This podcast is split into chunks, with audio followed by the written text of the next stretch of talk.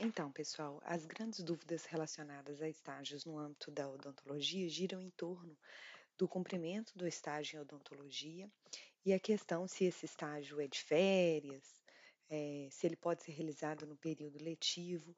Então, eu primeiramente vou organizar para vocês a informação em relação ao estágio em odontologia, né? Ela é uma disciplina criada que faz parte do nosso projeto pedagógico, então é uma disciplina obrigatória que tem organizado, né, eh, 80 horas de carga horária previstas para cumprimento da disciplina. Ela é uma disciplina que não tem custo para o aluno e procura acolher oportunidades que o aluno tenha de realização de estágio que não sejam remunerados.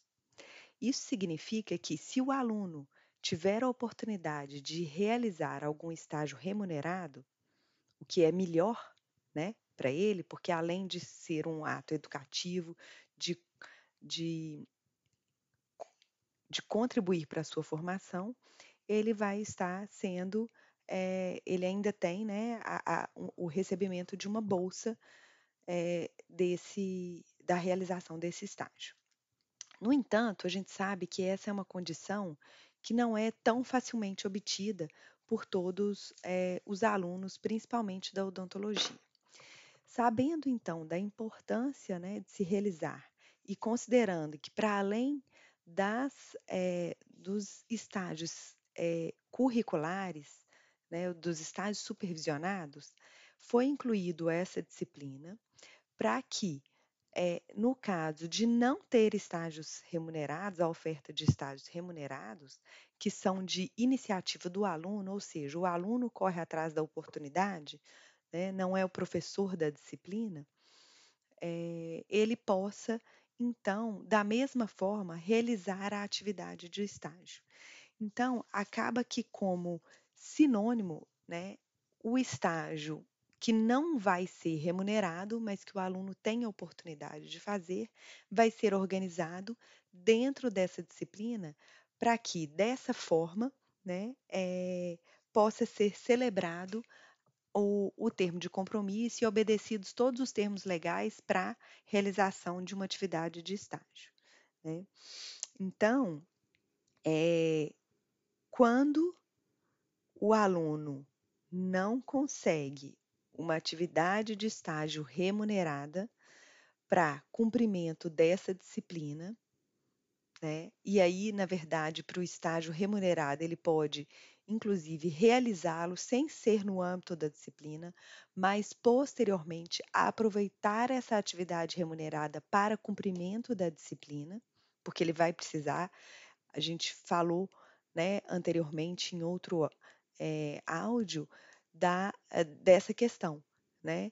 Todos aqueles estágios no âmbito do curso que são pré-requisitos para a obtenção do título daquele curso, né, eles são obrigatórios.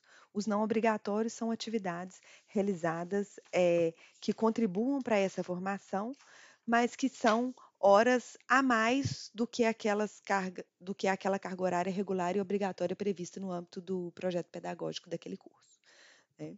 Então, essa disciplina, de fato, ela é uma disciplina obrigatória, mas ela foi criada com essa intenção de facilitar, né, a, por considerar que é essencial para o aluno realizar outros estágios, mas não podendo ter um estágio remunerado, não conseguindo essa oportunidade, ele vai então é, poder, no âmbito da disciplina, organizar uma atividade de estágio não remunerada que, ao se tornar obrigatória, desonera o concedente da concessão de uma bolsa né, é, para a realização daquela atividade.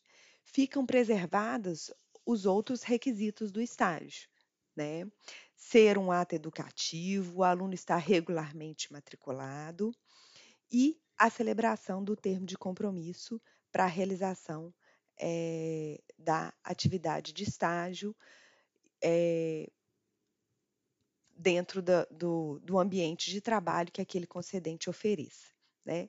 Também é, é necessário que a instituição de ensino, para celebrar esse termo de compromisso, verifique da mesma forma a compatibilidade das atividades a serem desenvolvidas nesse estágio e aquelas previstas no termo de compromisso, de acordo com o que o aluno cursa e de acordo em coerência com as atividades né, profissionais daquele curso. É, é importante também que é, sejam verificadas as condições né, do local de estágio que está concedendo, né? É, e toda a, a comunicação, inclusive com a parte concedente.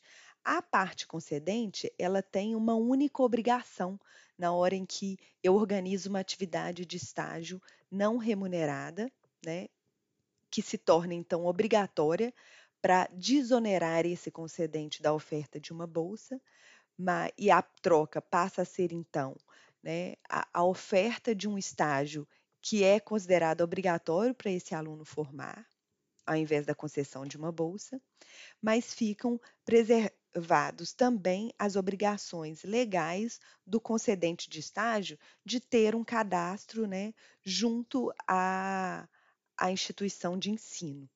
Tá? No nosso caso, esse cadastro é feito pelo portal do PUC Carreiras. Né? É, a gente tem é, diariamente novas publicações no portal, oferta de estágios remunerados, em que você pode verificar pelo portal e, inclusive, né, se candidatar a essa oportunidade.